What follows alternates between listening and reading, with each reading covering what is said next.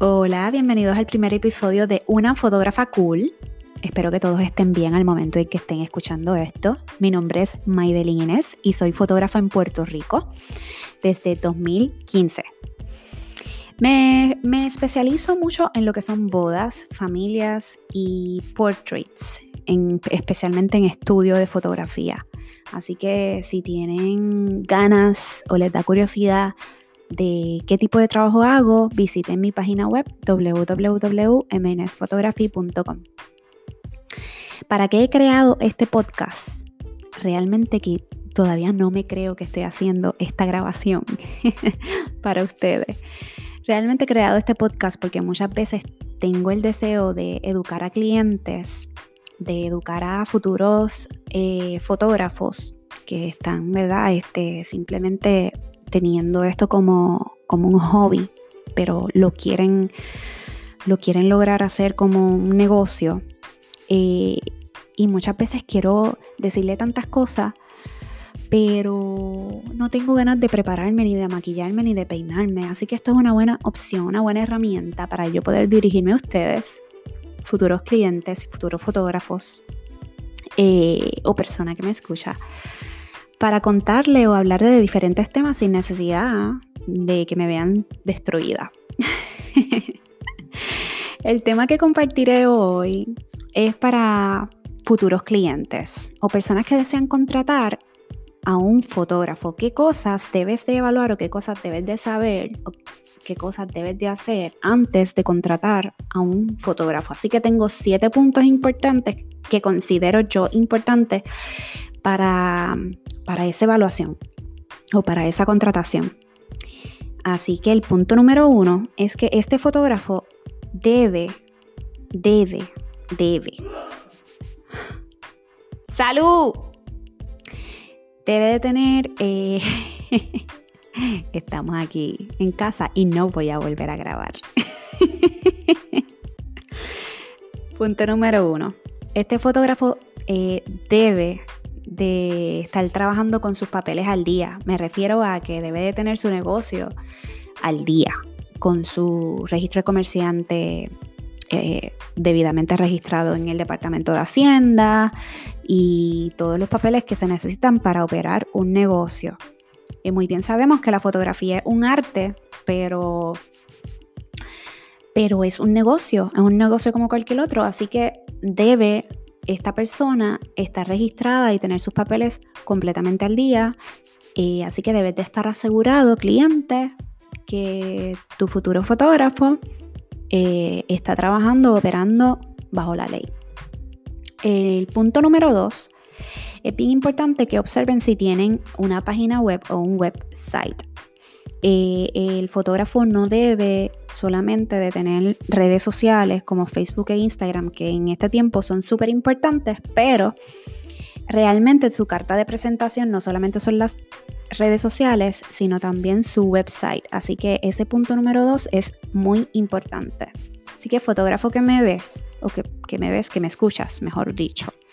Eh, si todavía no tienes un website, te exhorto a que salgas corriendo a hacer tu portfolio, eh, tu website, porque eso te hace lucir mucho más profesional que solamente teniendo Facebook e Instagram.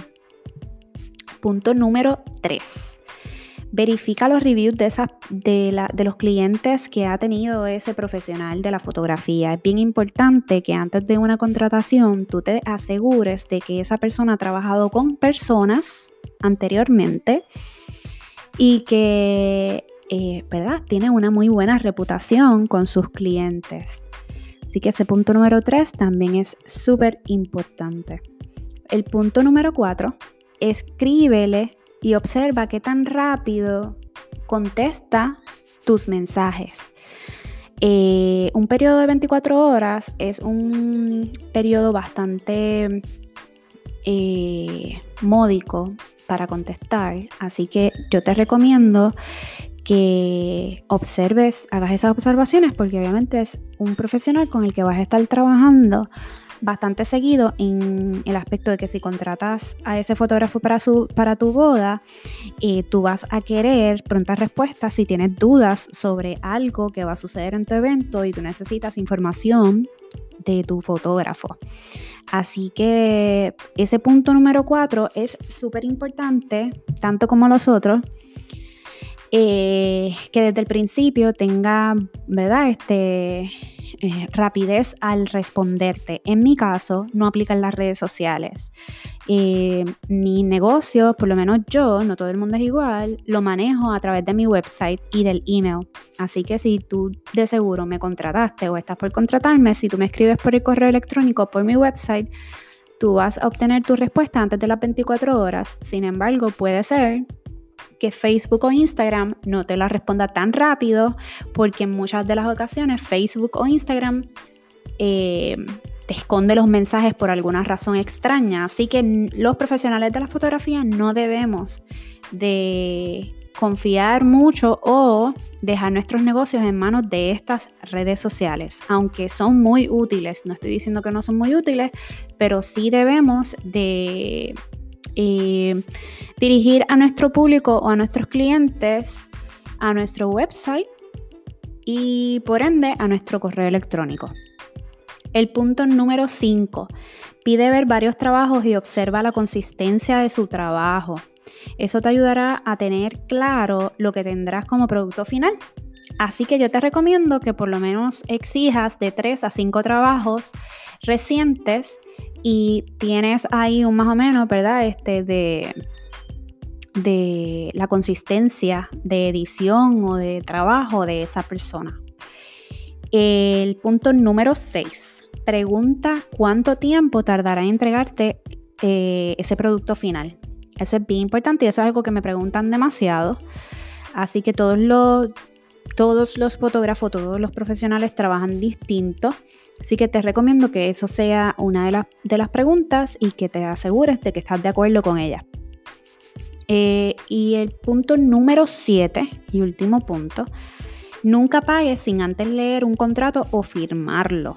Asegúrate de que entiendas completamente las cláusulas antes de firmar ese contrato, pero definitivamente no des dinero sin haber leído y firmado un contrato. Muchas veces eh, estamos invirtiendo mucho dinero, ustedes están invirtiendo mucho dinero en fotografía y no sería justo que perdieran ese dinero por no haber leído un contrato o por no haber llenado y confiado en la palabra de una persona. Así que no den dinero sin leer y sin firmar un contrato del profesional. Hay muchas otras preguntas que podemos hacerle a un fotógrafo, pero diría que estas son las principales para evaluar antes de la contratación. Muchas veces pecamos de ingenuo y de ignoramos ciertas cosas porque desconocemos ciertas cosas. Así que eh, estos siete puntos espero que les funcionen para que puedan tomar decisiones a la hora de contratar a un fotógrafo. Creo que son eh, puntos bastante básicos y generales que no solamente podrían aplicar a un fotógrafo, tal vez podrían aplicar a cualquier otro profesional de la industria de eventos o del entretenimiento. Así que nada, eh, aquí los dejo. Gracias por escucharme y espero que les funcione esta información.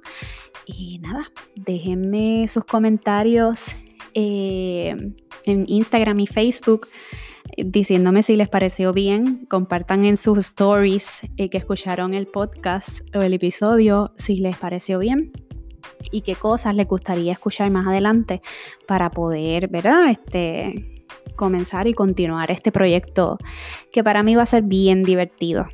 Bueno, nada, los dejo. Cuídense mucho.